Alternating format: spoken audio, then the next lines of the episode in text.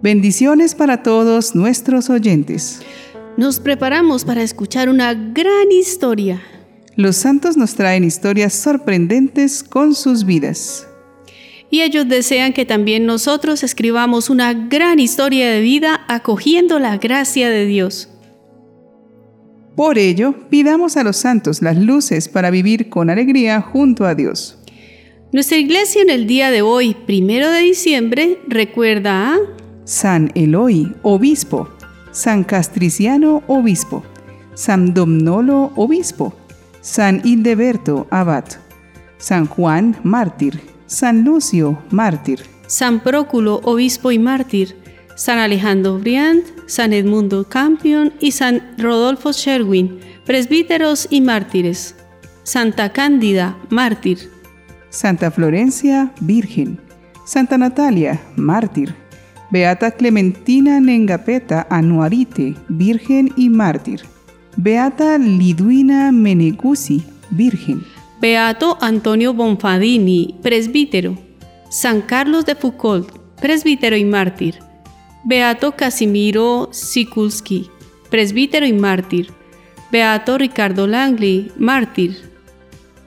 Hoy tenemos la fascinante historia de un santo que quiso imitar a Jesús convirtiéndose en un hermano universal, oculto y silencioso en su vida de oración y trabajo en medio de los habitantes del desierto de Marruecos, y cuya espiritualidad ha dado origen a muchas congregaciones y fraternidades religiosas en el mundo.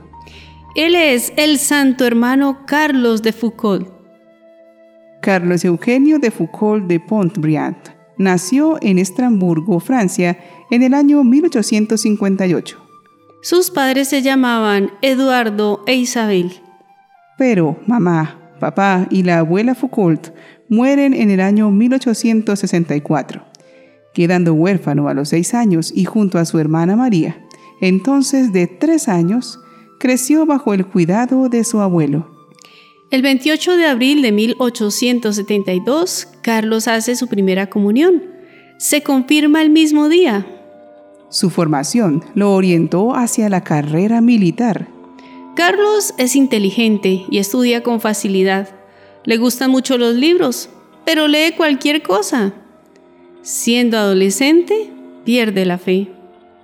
Conocido por su gusto de la vida fácil, él revela, no obstante, una voluntad fuerte y constante en las dificultades.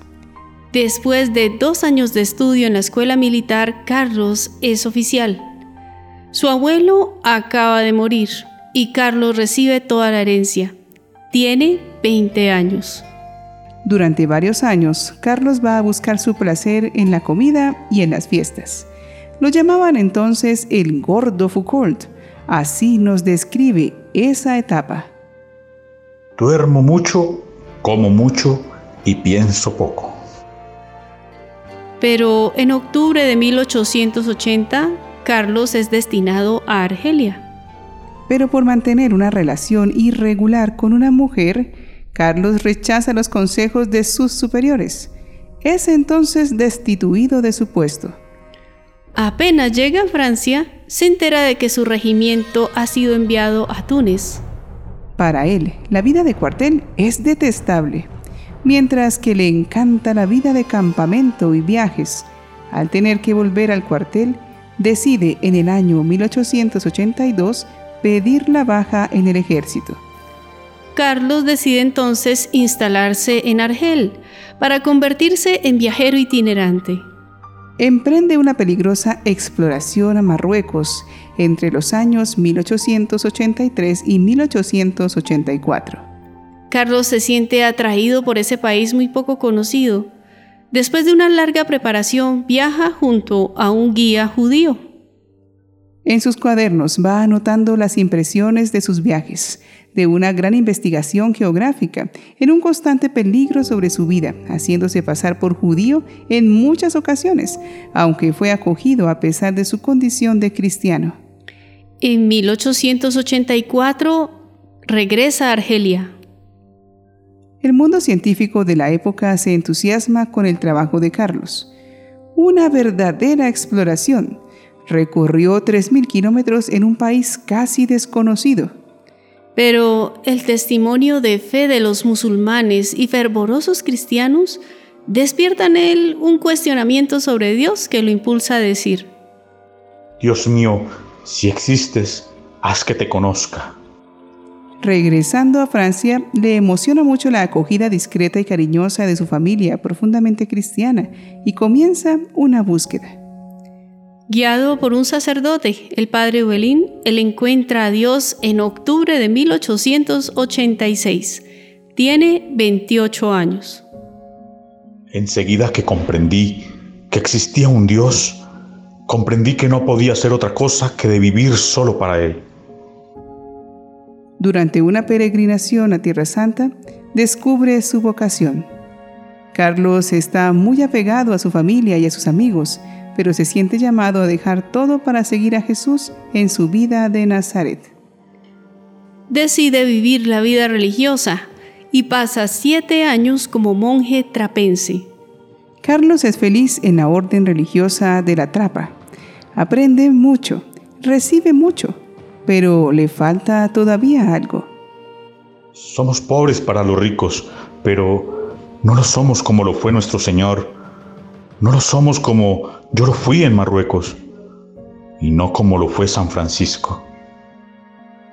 En 1897, Carlos recibe la dispensa para salir de la trapa y viaja a Israel.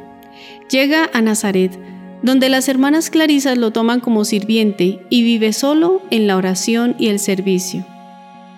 Amo a nuestro Señor Jesucristo y no puedo soportar llevar una vida diferente de la suya. No puedo atravesar la vida en primera clase cuando aquel a quien amo tanto lo atravesó en la última. Pero Carlos quiere compartir esa vida de Nazaret con otros hermanos. Por eso escribe la regla de los hermanitos. Mi regla está tan estrechamente ligada al culto de la Sagrada Eucaristía que es imposible que sea observada por varias personas sin que haya un sacerdote y un sagrario. Podré tener algunos compañeros solamente cuando yo sea sacerdote y cuando haya un oratorio alrededor del cual podamos encontrarnos juntos. Motivado por esta necesidad espiritual, cuando es ordenado sacerdote a los 43 años en 1901, luego viaja al desierto del Sahara para ir al encuentro de los más alejados, los más olvidados y abandonados. Quiere que cada uno de los que lo visiten lo consideren como un hermano, el hermano universal. Él quiere gritar el Evangelio con toda su vida, en un gran respeto de la cultura y la fe de aquellos en medio de los cuales vive. Yo quisiera hacerlo bastante bueno para que ellos digan, si tal es el servidor, ¿cómo entonces será el maestro? Cada día, Carlos pasa horas a los pies del sagrario. La Eucaristía es Jesús, es todo Jesús.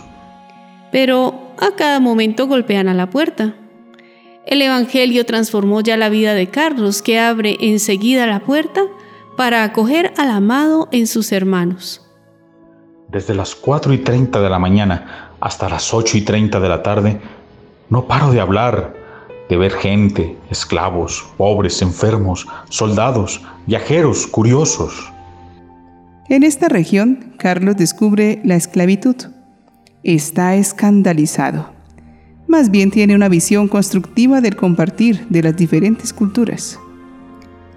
La fraternidad está construida y Carlos espera hermanos, pero los hermanos no llegan.